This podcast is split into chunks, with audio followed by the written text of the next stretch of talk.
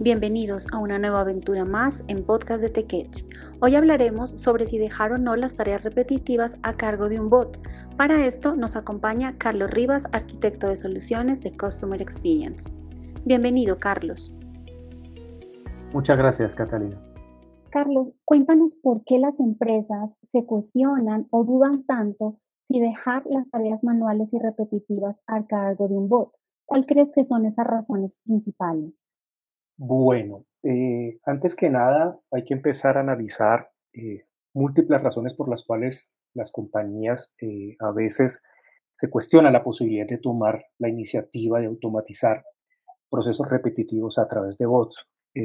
dentro de las más comunes vamos a encontrar los temas financieros al, tener que hablar de una inversión, pero también encontramos algunos temas como que, por ejemplo, muchas organizaciones o muchas personas dentro de las organizaciones creen que cuando hablamos de automatizar a través de bots, vamos a reemplazar a personas dentro de la compañía. Entonces, eh, es un tema bastante particular porque eh, primero, desde el punto de vista de los empleados, empieza a haber un miedo, un cuestionamiento, me van a sacar o me van a reemplazar por una máquina y resulta que estos temas no son así.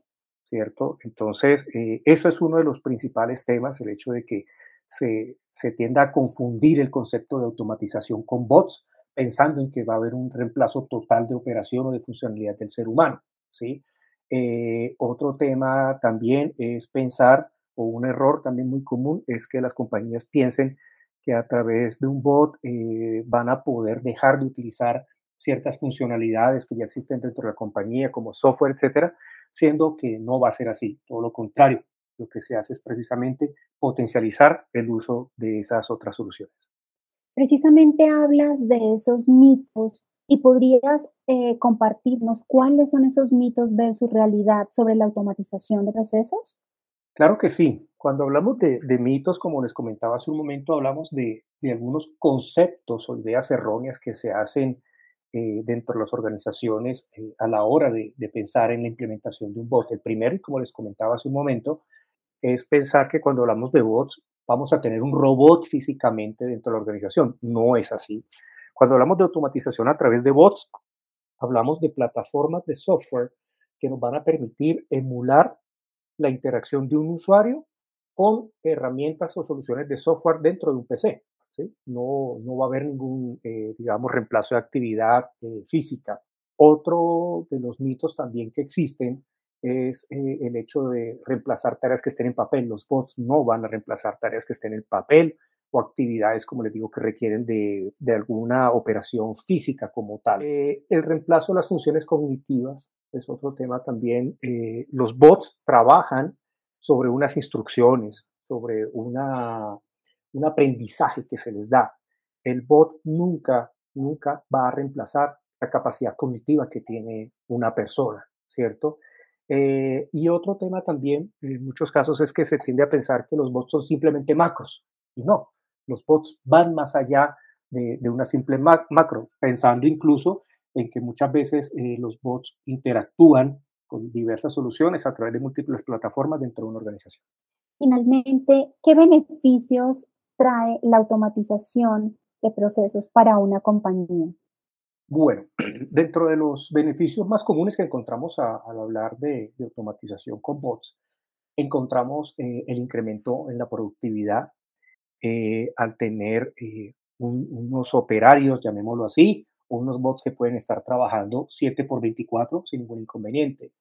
Va a haber una mayor precisión, dado que al trabajar con bots, el ingreso, digamos, de información o el registro de información va a ser totalmente automatizado y en ese orden de ideas pues se va a disminuir la posibilidad de errores que se cometen, como cometemos cualquiera de pronto al digitar un número, al digitar cualquier información dentro de nuestros equipos. Eh, va a haber un ahorro también en los costos, como te digo, parte precisamente del ahorro que se ve es al poder interactuar con los bots de manera continua.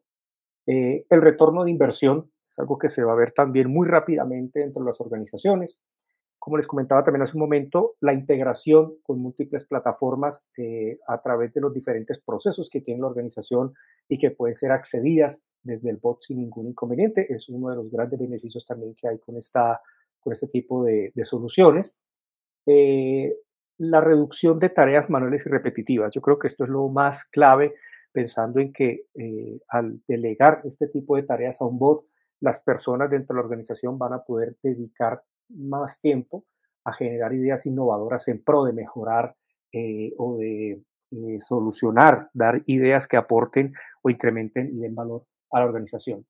Está también el aprovechamiento de la inteligencia artificial, que si bien es un tema muy novedoso, pues va o va a estar muy, muy unido a, los, a los bots, pensando en que precisamente mediante capacitación o mediante entrenamiento, los bots puedan estar en capacidad de tomar en algún punto alguna decisión con base en, información.